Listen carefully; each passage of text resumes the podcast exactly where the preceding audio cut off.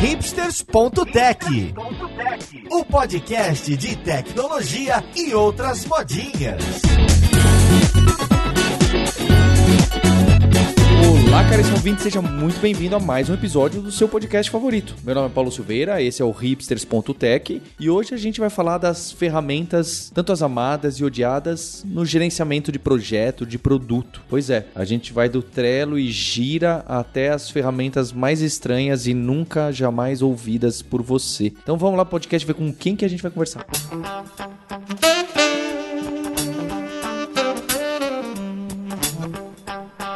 Para essa conversa, eu vou começar por uma co-host nossa aqui, a Roberta Arcoverde. Tudo bom com você, Roberta? Tudo bom, Paulo. Eu acho que eu sou um pouco old school nesse papo de ferramentas, né? O pessoal hoje em dia tá gostando muito do Notion, eu ainda tô presa no Trello. Pois é, Roberta, eu chamei você primeiro porque você tá presa no Trello, porque o Trello é uma ferramenta criada pelo seu ex-CEO da Stack Overflow, não é? é? é? A gente chama de empresa irmã, né? Porque o, o, o Trello, na verdade, surgiu como um projeto de estagiários do, da Fall Creek. Tinha que ser. Que era a empresa dos Post. É. e aí graduou, cresceu, virou empresa própria e foi adquirida, né? Já fez todo o ciclo. E foi adquirida, olha só, estamos aqui também com o Rafael Zago, que é engenheiro de suporte na iCore, que trabalha com os produtos da Atlassian aqui no, no Brasil. E também, né, um dos instrutores da Lura e da Kaelo. E o Rafael Zago, então, pode contar que Atlassian é que comprou a, o Trello. A Atlassian do Gira. É isso, Rafael? Sem dar muito spoiler. É isso mesmo, né? E fazendo uma analogia aí para quem acompanha Todo Mundo Odeia o Chris, se você é de tecnologia e o Gira vai estar nos seus sonhos, vai estar na sua televisão, vai estar em qualquer lugar. E também tô aqui com o Marcel Almeida, um dos fundadores da PM3, essa escola, comunidade de gerenciamento de produto. Tudo bem com você, Marcel? Tudo ótimo. Também já trabalhei com várias dessas ferramentas, o pessoal já citou algumas que eu já trabalhei. Acho que vai ser um, uma conversa bem legal. Pois é, agora eu tô na moda de trazer concorrente aqui pro podcast, Marcel, sabia? Já trouxe você antes, né? Você não é novidade. Ah, acho que, sei lá, quinta vez, já nem sei. É, eu tenho um coração muito, muito aberto com a concorrência de escola, de, de educação e tecnologia. E o nosso guerreiro Maurício Balboa Linhares. Como você tá, Linhares? Opa, tranquilo. Só tô aqui hoje só pra falar mal de todas essas ferramentas, que nenhuma delas escreve código para mim, né?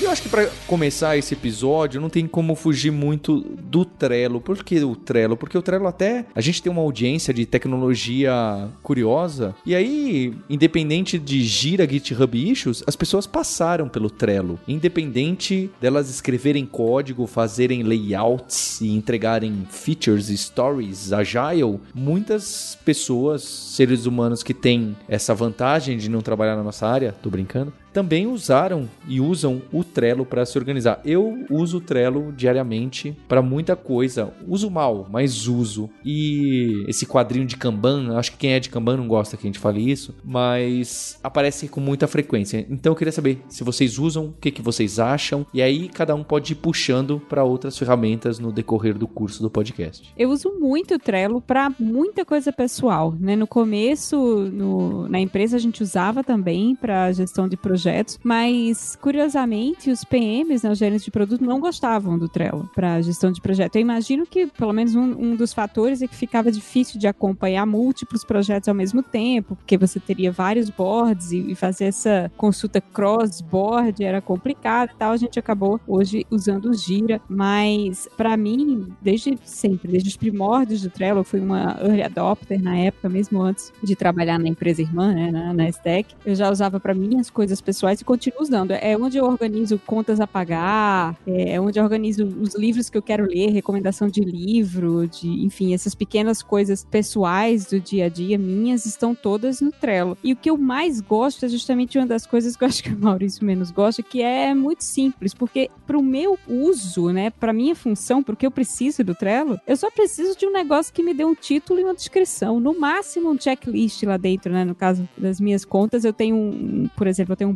com coisas de casa e um do, uma das listas é contas, e aí tem um card por mês. Cada mês tem um checklist e tal, vou marcando quando eu pago as continhas, porque eu não tenho secretário, né? Nem secretário, nem assistente para me ajudar com isso. Então, o Trello que me ajuda. Mas eu não preciso de nada sofisticado, não preciso de um controle de acesso, não preciso, enfim, de nada que uma ferramenta mais robusta de gestão de projetos, muito embora hoje em dia o Trello tenha hoje um monte de power-ups, né? Um monte de ferramentas que dá, dá para deixá-lo bem mais sofisticado. Mas para mim, eu só preciso realmente de um negócio onde eu possa criar um ticket com um título, uma descrição e mover de acordo com o estado que eu acho que ele tá. Me serve muito bem. Mas isso é legal, Roberto, porque a gente aqui, a expressão seria a gente come a nossa própria comida, né? Então, o Trello é uma ferramenta que a gente usa para muita coisa dentro do, do, dia a dia de operações nosso mesmo. E o, os power-ups, né, as, os plugins que o, que o Trello possui para fazer as automações e colocar funcionalidades novas, é um paralelo bem legal com o que o Gira tem. Né? Porque o Gira em si ele é bem simples. Se você for olhar, ele você abre uma issue, põe lá o título, a descrição e o status. E aí as pessoas vão inflando, colocando os plugins para fazer as automações. Eu pessoalmente uso o Trello para as aulas, quando eu preciso organizar as turmas e as tarefas que os alunos precisam fazer. No dia a dia também, pouca coisa, mas eu chego até a usar para colocar, preciso para pós ou alguma coisa que eu tenho que organizar as minhas tarefas, algo do gênero. E dentro da Atlassian a gente usa o Trello para as automações internas. Então, ele é como se fosse o nosso back-end para algumas automações, escala de suporte, alerta e coisas do gênero. Mas em tese o Trello assim, quebra um galhão, né? Só que ele é meio simples, assim, para quem precisa de alguma coisa um pouco mais avançada. Eu concordo com vocês, estou até com a Roberta ali, tipo, eu usei o Trello, depois eu conto porque eu não, não uso mais, mas eu usei o Trello por muitos anos, acho que mais de 10 anos talvez, justamente para fazer minha gestão pessoal, de coisas simples, só criar uma, um card ali e ir movendo e isso era suficiente. Já no trabalho, né, no dia a dia, eu nunca consegui usar o Trello para gerenciar produtos por causa disso de map... tem mapeamento de dependências, tem várias iniciativas que se conectam, é, é mais complexo, porém eu já usei em diversas empresas o Trello como um board para organizar pautas. Então, a gente tinha umas pautas, por exemplo, na área de produto, e a gente colocava o que a gente queria conversar no Trello, e aí 15 minutos antes da reunião a gente votava, as coisas mais, os cards mais votados a gente usava para falar na reunião e depois ia movendo para concluído. Então, eu concordo que para coisas simples o Trello, o Trello é, é, excelente. A não ser que você use esses power-ups aí que ajudem numa automação e tudo mais, mas para as coisas simples ele é o suficiente. Eu acho que esse aí foi o meu problema com o Trello. Ele é simples demais, né? Quando a gente começou a gravar o Nerdtech, tinha que fazer pauta pro podcast, né? E o Paulo começou usando o Trello para fazer isso e lá vou eu pagar todos os meus pecados, né? Para não ir pro inferno fazendo pauta no Trello de assuntos longos, né? Então a gente discute coisas longas, então eu vou montar pauta, tem que colocar histórico, tem que colocar explicação, tem que colocar link. E fazer isso no Trello é terrível terrível. É uma experiência horrível. A, o, não, é difícil de você ter várias pessoas editando a mesma coisa, né? Então, no, o que a gente. Hoje a gente faz praticamente tudo usando o Google Docs mesmo, então a pauta vai toda pro Google Docs e todo mundo edita a pauta, coloca as coisas tudo lá dentro. Então eu acho que o, o uso que a gente queria fazer do, do Trello para montar as pautas da gente realmente não cabia dentro da ferramenta, porque o objetivo da ferramenta é outro, né? Um pouco mais simples e não atendeu, pelo menos pro meu ponto de vista, né? O Paulo continua usando esse negócio ainda até hoje, mas para mim não deu né? Infelizmente, hoje a gente está fazendo tudo no, no Google Docs, essa montagem de pauta no Google Docs. E para o trabalho no dia a dia, eu acho ainda mais difícil para mim, porque eu continuo trabalhando com desenvolvimento, então às vezes eu tenho, vou montar lá um, um, um card no Gira, que é a ferramenta que a gente usa hoje. Na hora que eu estou montando esse card, eu tenho que linkar para outras coisas, né? Tem outra issue lá que está associado, tem um, um Epic que associa todas as dependências e coloca tudo junto, eu tenho que colocar isso junto, tem que colocar exemplo de código, tem que colocar exemplo de documentação. Então, quando a gente está trabalhando, pelo menos a experiência que eu tenho, né, fazendo esse trabalho, o Giro ele termina sendo mais complexo, né, que todo mundo fala, ah, é muito ruim de usar a interface, mas eu já estou usando há tanto tempo que eu nem percebo mais esse tipo de coisa. E eu acho que eu tenho mais liberdade para adicionar as coisas que eu quero adicionar dentro do Gira do que a simplicidade do Trello. Eu vejo que o, o Trello, talvez para o pessoal que está trabalhando só organizando coisas para fazer, né, tá fazendo task list, eu acho que deve ser muito legal, mas para mim que estou trabalhando com desenvolvimento, que tenho que colocar uma descrição completa complexa, né? De coisas é, é muito complicado de usar o Trello. E o Trello faz outra coisa, que é um negócio assim que me dá muito desgosto na interface do usuário, que é o scroll horizontal, que é uma coisa assim que eu realmente não entendo como as pessoas ainda fazem esse tipo de coisa hoje, velho. Pelo amor de Deus, não façam scroll horizontal, minha gente. É terrível. Na PM3, internamente, o, o Bruno, que é um dos fundadores, ele usava o Trello como. Tinha um Trello de documentações. Então, cada coluna no Trello era uma documentação de algo. Então, ah, documentações de branding, documentações de campanha de marketing, documentações de, sei lá, conteúdo, de documentação de tudo, até de, de contrato social, assim, era horrível. Tipo, nesse scroll horizontal que você falou, era, era o um inferno, eu, eu não suportava, mas já tava tudo lá, que essa migração depois era algo tão complexo que a gente preferiu deixar lá e ficou lá por muito tempo. Mas viu, não foi para isso que inventaram os monitores mais largos, não?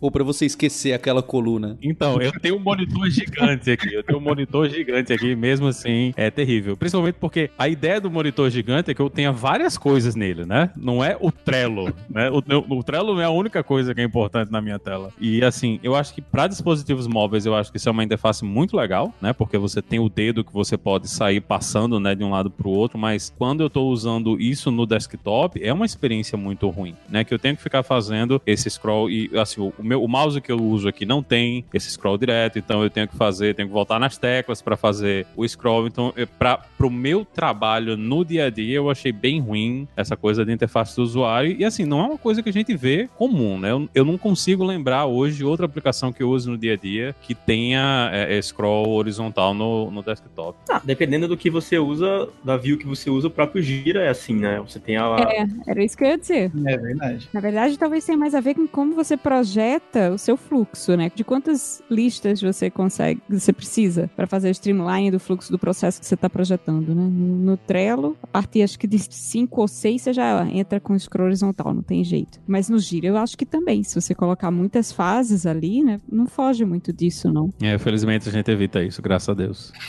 ah, Maurício, mas dá pra evitar no Trello também. Ai, velho, muito trabalho, muito trabalho. Eu prefiro ir no Google Docs fazer tudo lá mesmo. Mas, é, eu, mais sabe uma coisa?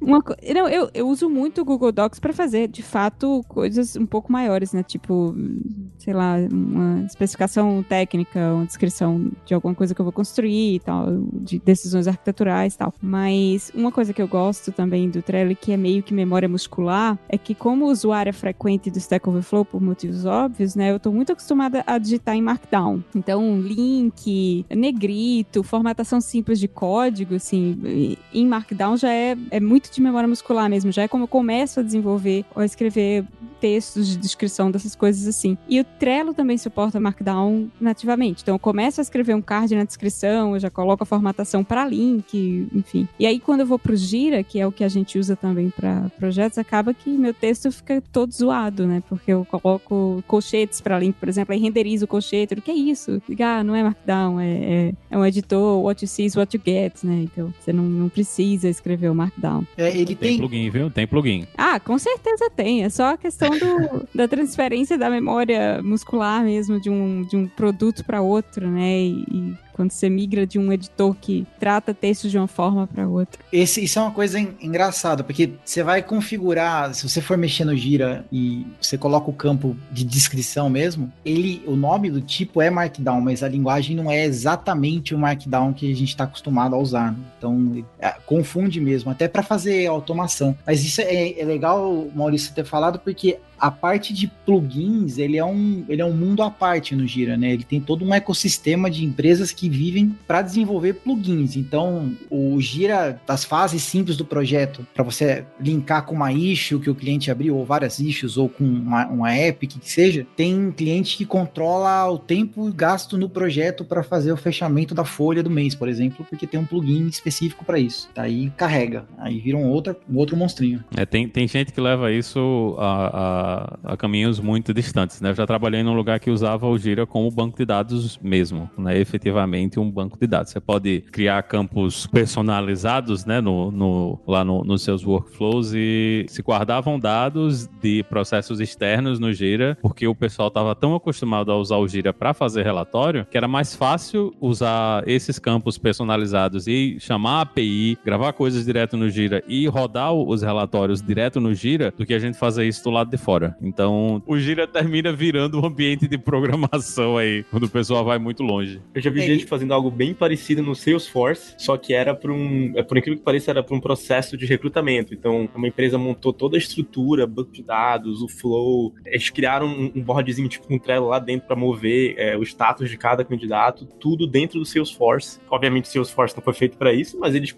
criaram uma camada ali em cima descomunal e que funcionava super para eles. Era, não, não fazia nem sentido sentido eles pensarem em migrar, funcionava super bem. É, é impressionante, às vezes, as, as gambiarras que os, os, usuários fazem e, no final das contas, faz bastante sentido. Essa parte de colocar os dados lá dentro, só completando, o Gira tem uma linguagem de query específica, né? O JQL. Então. Não, você tá de brincadeira. Não, calma lá, calma lá, que isso aí, isso aí você foi longe demais. calma lá. Aguenta aí, só pra gente posicionar então o gira, porque essa fez até um wow assim na minha cabeça. Aí dando esse próximo passo, o Trello muita gente usa e re realmente ele é mais simples e por mais que você possa fazer plugin, gambiarra e etc. Imagino que para algumas empresas maiores que têm governança e relatórios e que esse time depende desse, precisa saber o estágio, avisar, não basta você avisar manualmente, oi Roberta, arroba Roberta, terminei aquilo que você fez, viu que você pediu, então agora o que, que eu faço? Precisa de fluxos de trabalho mais rígidos. É, a discussão não é se isso é bom ou se isso é ruim. Tem empresa que precisa, ponto. Aí acho que cai em casos com ferramentas como Gira, certo? Você pode primeiro contar o que, que é o Gira, é, porque acho que nem todo mundo tem experiência, ele não sabe o que quando a gente fala Gira, Gira, que é com J, né? Que nem Jiraya.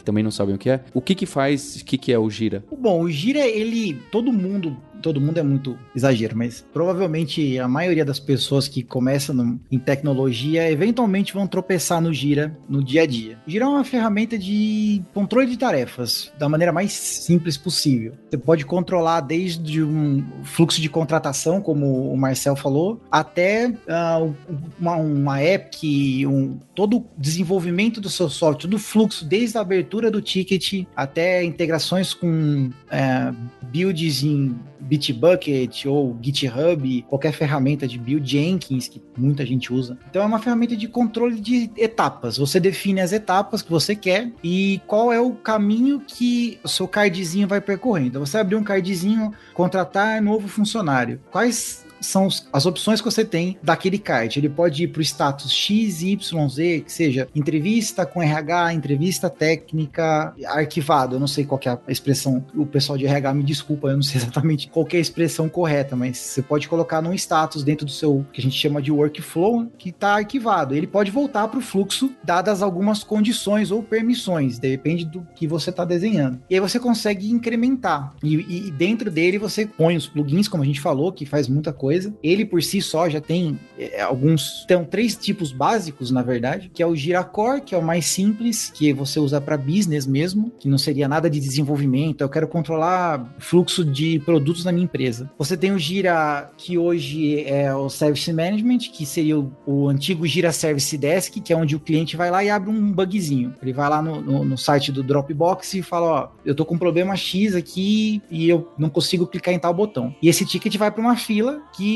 o Gira software lê dessa fila, e na verdade é, são extensões né, que você adiciona, e aí ele entra dentro do fluxo do workflow. Então é basicamente um controle de etapas, que pode ser do mais simples até alguma coisa muito maior, que dispara pipelines, notificações, arroba here dentro de Slack e afins. Mas esse é um resumo dele, e ele tem como uma linguagem de consulta dele mesmo. Você consegue escrever as consultas, é, um, é o JQL, né? Você pode colocar e criar uma consulta específica e salvar essa consulta e compartilhar com a sua equipe, inclusive desenhando gráficos e tal. Gente, toda ferramenta que você usa para fazer alguma coisa, assim, de processo, de sistema que um ser humano usa e, e não máquinas, a partir do momento que ela tem a linguagem própria de carry, é que o bicho ficou complicado, né? A coisa tá. ficou grande. Eu não sei se alguém aqui já chegou a usar, mas assim, ele deixa do jeito mais intuitivo possível. Pode parecer que eu tô querendo defender o JQL longe de mim. Eu acho que as coisas têm que ser muito simples na vida. Aí você coloca lá, project igual, ele te dá a lista dos projetos que você tem. Aí você coloca end, issue, diferente ou menor do que 30 dias. Ele vai te dando um autocomplete. Você, é, é, um, é um SQL, basicamente. Só que você consegue salvar depois que você monta, tirar relatório, gerar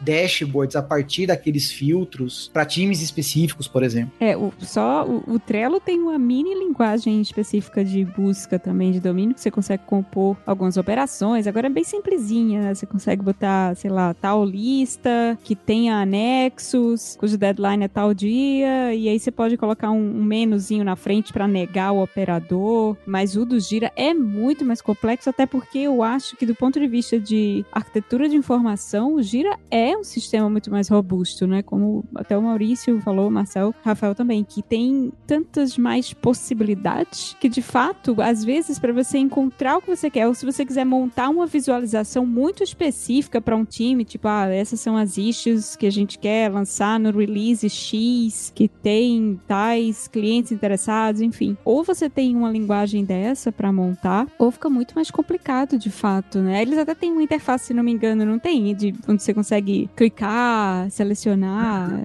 Eu sei que, que existe porque o, o, o PM com quem eu trabalhei um tempo gostava muito dessas consultas É, uh, específicas. Você consegue realmente, dá pra montar essa. Não sei se antigamente era assim, mas hoje em dia dá pra você montar essa query, né, em JQL atra- através de um. Eu não lembro se é drag and drop ou se é click, mas você consegue montar ela sem saber a linguagem. É. Mas se você já sabe a linguagem, vai, vai acabar sendo mais rápido mesmo. E, e é legal a linguagem, porque da feita que você, você consegue entender ela, você consegue copiar e colar pra. Eu quero fazer um, um board parecido, uma visualização parecida, mudando só uma coisinha, mudando só um gráfico, ou, ou tirando só um, um tipo de informação. Aí você consegue só copiar é, a linguagem, vai mais rápido. Mas hoje em dia acho que tá mais acessível mesmo. Antigamente era bem mais complexo. A minha questão com Gira é só realmente porque é uma interface muito mais complexa, né? E, e, e eu, com aquele meu hábito de criar uma issue só colocando um título, uma descrição e um link, agora eu tenho que botar o tipo da issue, uns labels, as versões, a prioridade, ah, as versões que, que são afetadas, outras issues relacionadas, quem tá reportando, para quem eu tô enviando. E, e se às vezes eu esqueço uma dessas coisas, tipo label, eu sei que é um de- uma delas, ou se eu coloco o label errado, a issue some. Ela não aparece no meu board.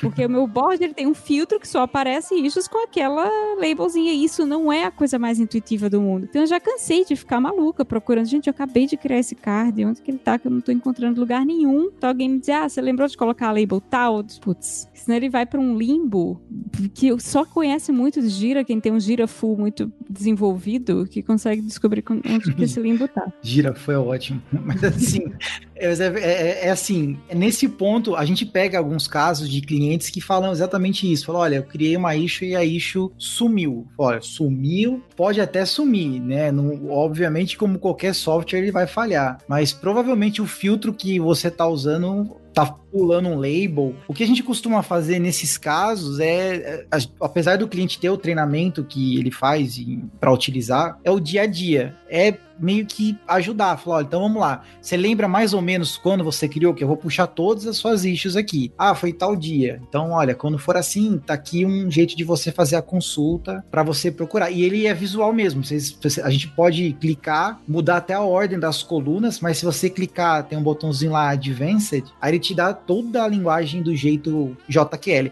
Para quem gosta e tem habilidade que gosta de mexer com bancos, tem plugins que você consegue criar as dashboards usando SQL mesmo, a query language do banco específico, MySQL, Oracle, Postgres, para quem prefere, tem quem prefira. Olha, dois problemas de fato do Gira que sempre ah, me aborrecem. Um é esse problema do issue sumir porque eu não coloquei a label certa, e o outro, aí eu acho que tem, talvez tenha mais a ver com a forma como ele foi criado aqui, porque ele é tão extensível e ele permite tanta coisa, né? Que ah, no, no nosso caso, cada product manager com quem eu trabalho gosta que os seus boards tenham um determinado fluxo, né? Porque as pessoas mudam de empresa e trazem consigo as, as manias que elas tinham nas empresas anteriores. Então, por exemplo, a PM com que eu trabalho hoje, ela tem um fluxo na cabeça dela muito específico de, da- do caminho que um card deve tomar. E aí, se eu quero pular uma das fases, porque ah, essa fase eu não preciso, não posso, sou obrigada, porque o fluxo determina que eu só posso mover esse card da coluna X para coluna Y, não posso pular direto para Z. Então, eu tenho que ficar, aí tá bom, arrasta para Y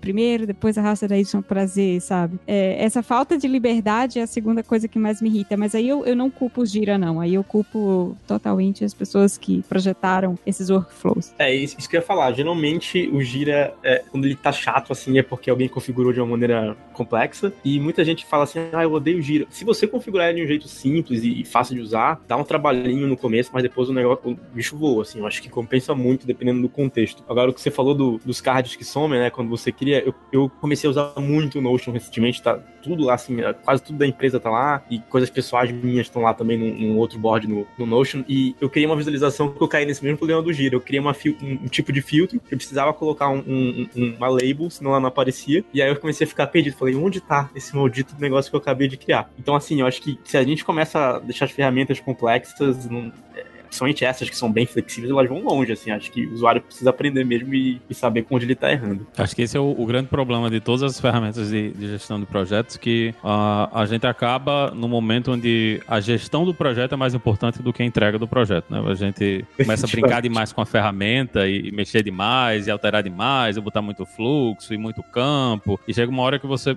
E a gente nunca para de se perguntar se isso realmente está ajudando em alguma coisa, né? É simplesmente, não, vamos botar mais isso aqui, mas essa opção aqui, mas esse negócio aqui, que é uma coisa que eu brigo muito com o pessoal pra gente não fazer isso, né? Não adiciona mais processo, não adiciona mais campo, não complica, porque quanto mais complicado fica, menos interesse as pessoas vão ter e mais vezes a gente vai ter que dar a volta, né, no, no processo. Teve uma época que o pessoal tava, ah não, vamos, toda vez que você manda um, um pull request, você vai ter que botar o link para o, o, seu card do gira da coisa que você tá trabalhando. E o pessoal, e, e a solução que a gente teve pra isso aí é que se tiver um nome de card em algum lugar, ele aparece automaticamente no, no início do Gira. Então, não precisa ter link, não precisa, você não precisa fazer nada. Só precisa ter colocado o nome em algum lugar, ou, ou no nome da, da branch, ou em algum dos commits que você fez, ou em, em, algum comentário que você colocou. Ele vai descobrir e vai associar isso aí direto com o card. Você não precisa fazer isso. Então, acho que tem muito de coisas que a gente pode automatizar. A gente tem que automatizar para a pessoa não ficar perdendo tempo fazendo isso, né? Fazendo gestão de projeto, quando o importante mesmo é a gente entregar alguma coisa, né? Eu lembro que alguém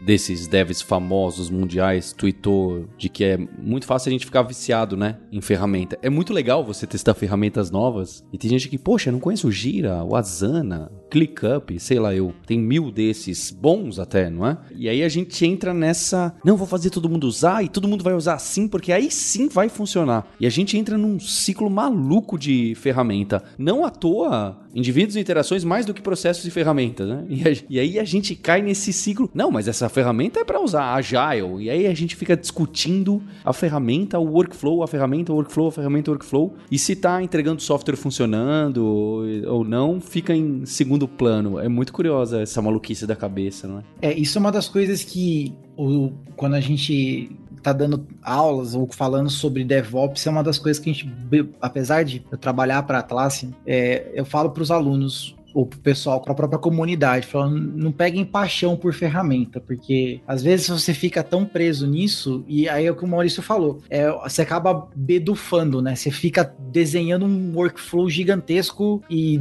na hora que você vai aplicar, não faz tanto sentido. Você fala assim, poxa, mas era só é, para fazer to do, in progress e done. E acabou. E aí a gente pensa num processo muito grande e na hora que o usuário vai aplicar e sem treinamento às vezes ou sem conhecimento, até para quem tá começando, abre o, o Gira e, e, a Roberta até comentou, ah, eu quero mover o card daqui para cá, o Gira não deixa. Aí você vai ver o workflow é gigantesco por algum motivo e não que esteja errado, mas foi então assim, é bem assim, apesar de novo, né? Não se apeguem a ferramentas e, e faz simples, né? Mantenha isso simples, porque quanto mais simples for, menos problema você vai ter, com certeza. É, e é, é engraçado pensar também que, claro que se você está trabalhando num projeto pessoal, ou num projeto open source, ou numa, você está começando o seu produto, ou sua empresa agora, a equipe tem você e mais três pessoas, às vezes vale a pena começar com um ferramental bem mais simples mesmo, né? Você, de repente você não precisa de todas essas funcionalidades que o Gira te oferece. Você pode usar, inclusive, inclusive, já usa GitHub para guardar seu código, usa GitHub Issues, né? Usa as ferramentas de, de gestão dentro do próprio GitHub. Eu conheço empresas até grandes, com equipes de engenharia grandes, que usam exclusivamente o GitHub para fazer essas coisas e fica muito claro para mim que essa decisão foi tomada por uma pessoa desenvolvedora, porque certamente não foi um PM que escolheu usar GitHub para fazer gestão de produto. Nossa, eu, eu já trabalhei numa empresa que tinha uma galera de desenvolvimento querendo migrar tudo pro GitHub. E eu tava lá na frente brigando, não, vocês estão loucos, não dá pra gente fazer mapeamento de dependência, não dá pra gente linkar os projetos, a visualização vira um Trello, né? Porque lá dentro tem uma espécie de Trello no GitHub. Eu não sei se, ainda, se, ainda, se o pessoal ainda mantém. Não, mantém. O, o, tanto o issues quanto aquele dos que dá pra você ver os issues como cards, tem. Mas não, acho que não é um. Olha só, estamos fazendo um monte de coisa aqui, tá mais lá nos actions e em outras coisas. E eu lembro que nessa época o que, que eles fizeram? Eles fizeram uma gambiarra via Zapier, que a gente usava uma ferramenta chamada Target Process, que é tipo um primo do Gira, assim. Ele tem tudo que, que o Gira faz, só que muda um pouco o layout. A mesma coisa. E aí integrou esse Target Process com o GitHub, pra toda vez que mover um card no Target Process, ele mover lá no GitHub. Só que naturalmente era uma gambiarra. Então, dependendo do fluxo, do workflow que a gente tinha, ele quebrava. Então, imagina, o dev tinha movido para done alguma tarefa e no nosso board não tinha atualizado, a gente achou que estava atrasado, enfim, numa empresa grande isso começou a virar um, um certo caos. Então, acho que não dá só para engenheiros tomar decisão de ferramentas, assim como não dá só para pessoas de produto, mas tem que ser algo que a gente tem que muitas vezes disagree com commit e, e saber lidar com o que a empresa precisa, né?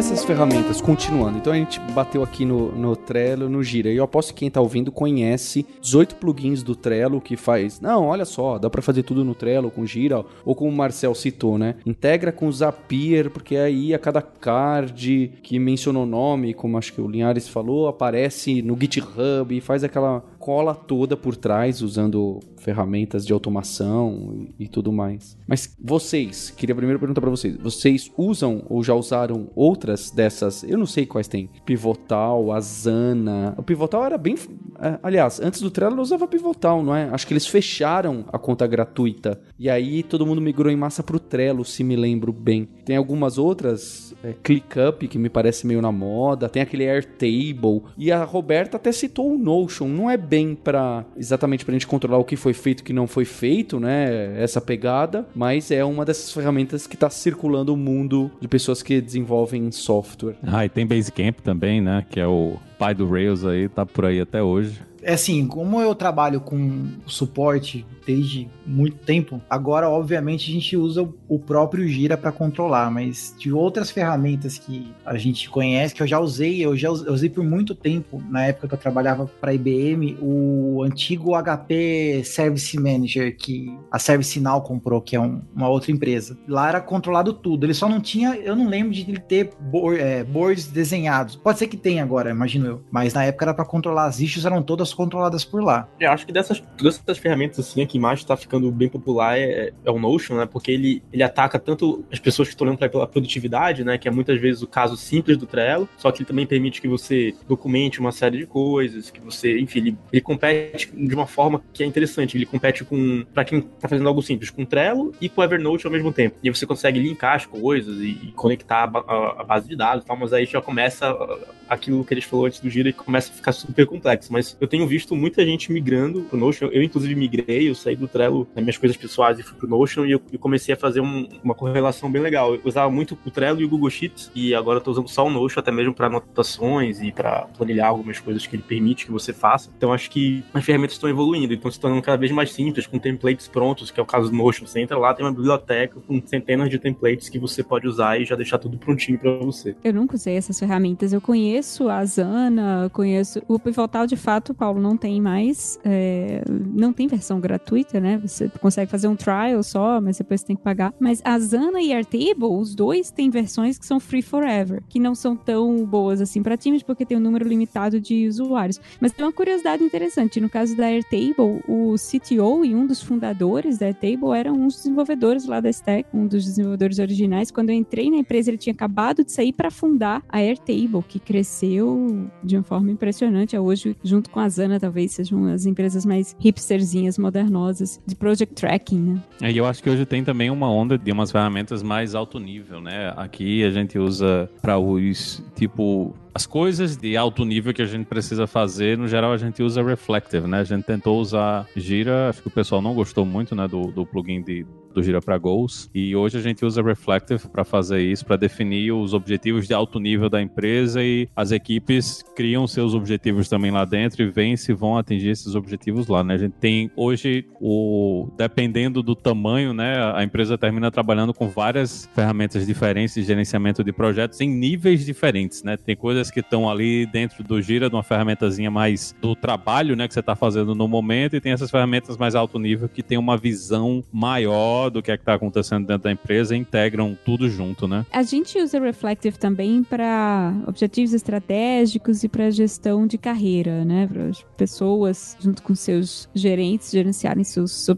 objetivos e, e, e o que querem fazer, ou, enfim, uh, e o progresso de como está sua, sua, evolução, sua progressão de carreira. Mas eu acho que essa é a, a grande vantagem de ferramentas como Notion, sabia? De tentar concentrar exatamente, até como o Marcel colocou, é, você pega Trello e Evernote, e, enfim, até Access, se quiser, e junta num negócio só, né? Numa ferramenta só. Uma das coisas que mais me incomoda hoje em dia, assim, quando surge uma ferramenta nova, é que eu acho de fato que eu tô ficando velha, que já me dá preguiça de criar uma conta, sabe? Diga, ai, sign up, mais uma ferramenta que eu vou esquecer depois, só vai servir para ficar mandando spam. Nesse caso, né, quando a gente, a gente na empresa tem Trello, Gira, Reflective, tem Greenhouse para gestão de recrutamento, de currículos, enfim, você acaba explodindo tanto o seu arsenal de ferramentas que se você não amarra tudo isso por trás de um single sign-on ou de uma autenticação universal, é um inferno, é um saco controlar essa quantidade de, de, de conta, de, de gerenciar um board e offboarding de funcionário, enfim. É de fato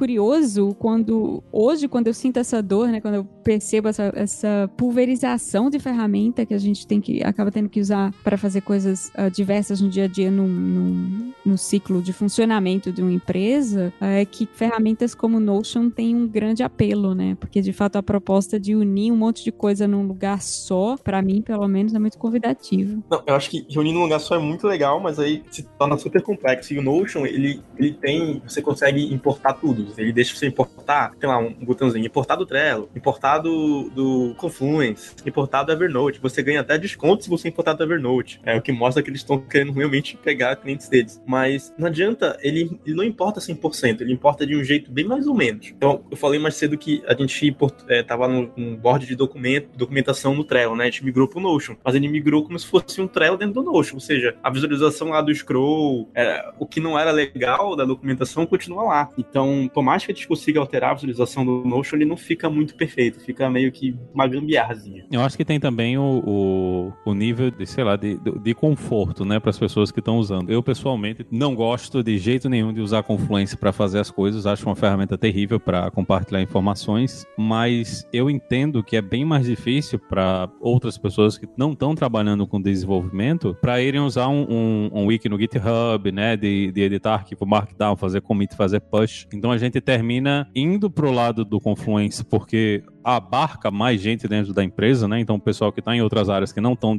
trabalhando diretamente com desenvolvimento é mais legal para eles, mas você fica sempre nessa coisa de que essa não é a ferramenta ideal para o trabalho que eu estou fazendo, mas eu tenho que usar porque é a ferramenta que vai atingir mais pessoas para fazer o trabalho, porque senão o que acaba acontecendo é que você tem documentação informação sobre os projetos em 50 lugares diferentes e não existe um único lugar onde as pessoas vão consultar, né? A gente tem muita documentação que vive lá dentro do Confluence e agora o pessoal tá com um projetinho de migrar um pedaço da nossa documentação para um projetinho no nosso GitHub interno e a grande pergunta é como é que as pessoas que estão de fora vão descobrir que a gente tem isso? Como é que a gente linka esse conhecimento que não está no Confluence, que você não pode buscar lá no Confluence, em um lugar separado, que não tem busca, né? Não é o mesmo ambiente. Então, você fica sempre nessa coisa, ah, não é a, ferramenta, pode não ser a ferramenta ideal para eu escrever o conteúdo, mas é a ferramenta mais fácil para o conteúdo ficar visível para o resto da empresa, né? Então, eu acho que principalmente o pessoal que está em desenvolvimento desenvolvimento, a gente olha para essas coisas e diz, ah, mas não é legal eu escrever esse conteúdo aqui, mas aí depois você tem que ver, ah, e pro pessoal achar esse conteúdo.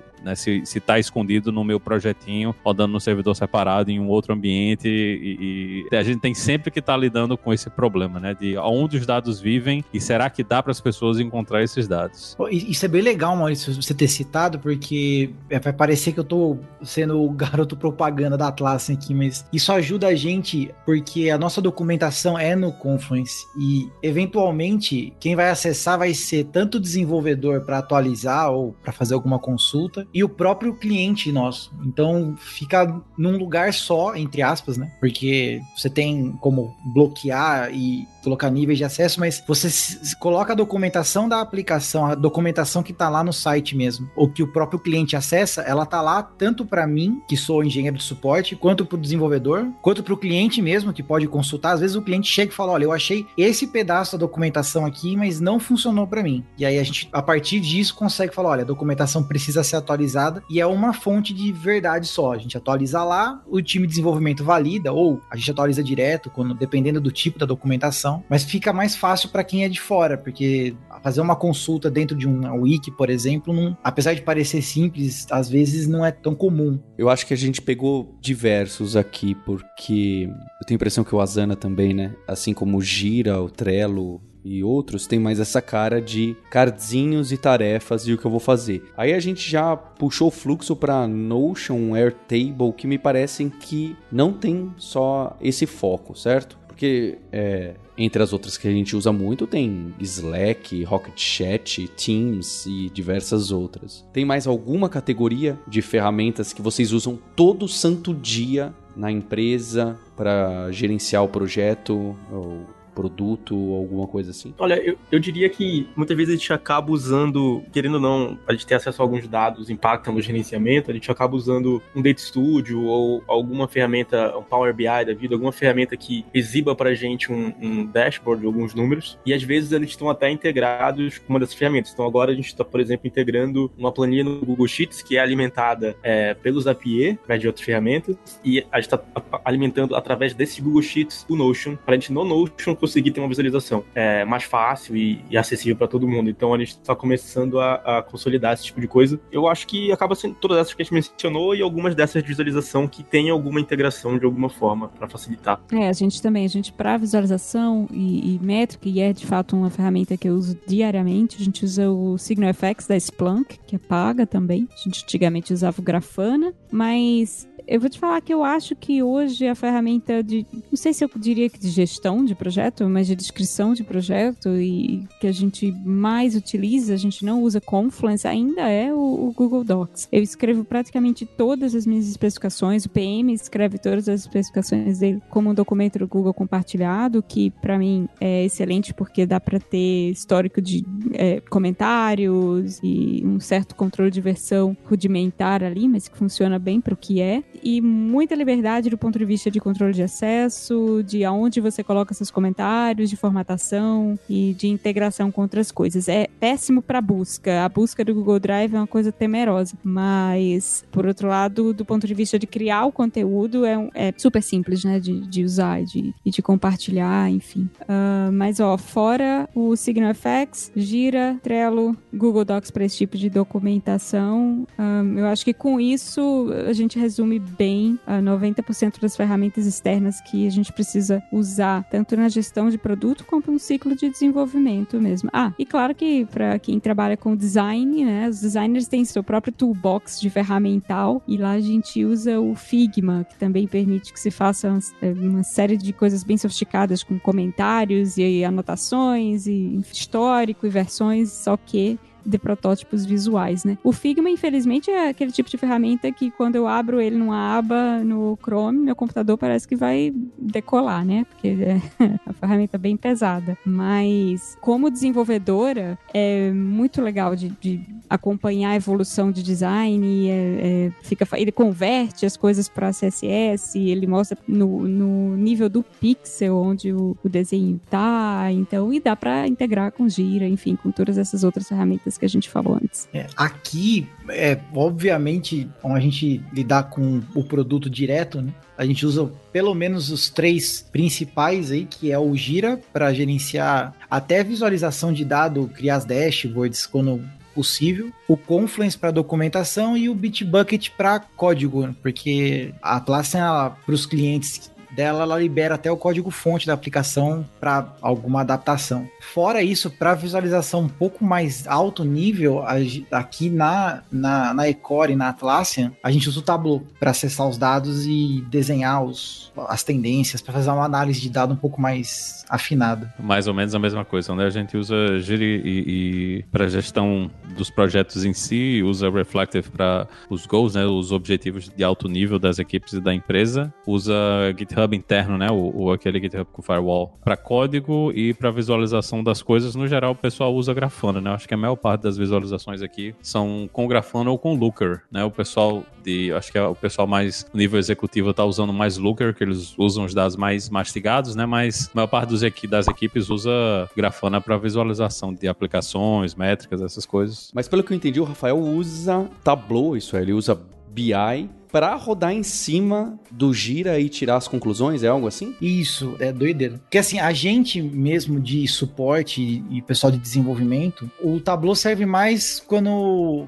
a gente quer olhar como está a saúde da aplicação ou os nossos tickets, como a gente está trabalhando, SLA e coisas. A gente consegue tirar isso pelo Gira, mas tem o Tableau rodando, extraindo esses dados e criando tem, análise de tendência, que ele é um pouco mais data science mesmo do que você criar os dashboards do Gira. Então a gente tem lá os, as tabelinhas, tendências, etc. É, a, gente, a gente falou um pouquinho de plugin agora e tem alguns plugins que, que, que extraem esses dados. Eu já usei alguns e a gente jogava essa extração no Google Sheets. E ele, ele só apertava um botão, ele meio que fazia essa, esse processo todo. Então, também tem esse caminho, caso, caso a empresa ou, ou quem esteja ouvindo não tenha um, um tableau da vida. Eu tava pensando se eu uso, mas eu passo o dia no Gmail, no Trello, aí o Slack, que aí já é outra coisa, e um pouquinho em commits. Eu não uso o Gira e as ferramentas maiores, mas já usei, já passei bastante por isso. É curioso pensar, né, que é aquele da Pivotal, que acho que ainda existe, mas talvez não tenha a mesma popularidade, e outro que não vou dizer que morreu, porque pode ter uso. Lembra que o concorrente do Gira de graça era um Mozilla alguma coisa? Como que chamava? Acho que era Bugzilla, não era? Bugzilla, o Bugzilla. Deve existir ainda, né? Existe ainda, mas o Bugzilla é, é meio ruim da interface, é bem, bem complicado. Ainda se usa, tem muita gente que usa em projetos open source, né? Mas eu acho a interface ainda mais complexa do que a interface do Gira para fazer o trabalho. Ele tem meio cara de software dos anos 2000 ainda. É, o último release é 2018. Lembra o Source Forge, que é algo que também os jovens não, não reconhecem mais, não é? Curioso essa mudança. É, acho que o povo, as pessoas nem sabem mais o que é que é SourceForge. Bem, queria agradecer o Marcel da PM3, o Rafael da Icor e os nossos co-hosts. E agradecer em especial você pela audiência. Não deixe de colocar as cinco estrelinhas aí no iTunes ou no seu ouvidor de podcasts preferidos. E comenta pra gente no Twitter ou ali no hipsters.tech qual ferramenta que você usa todo dia para gerenciar seu produto, seu projeto, que você acha hipster ou não, que é uma curiosidade. E, como eu disse, a curiosidade sempre vence e a gente quer enfiar o máximo número de ferramentas dentro da empresa sem pensar no que o Linhares já deu de alerta de que a gente tem que entregar software e deployar e melhorar a vida do usuário e não ficar brincando em ferramentas. Por mais divertido que seja encontrar Zapier, integrações e plugins. Então é isso e a gente tem um compromisso e um encontro na próxima terça-feira. Hipsters, abraços. Tchau.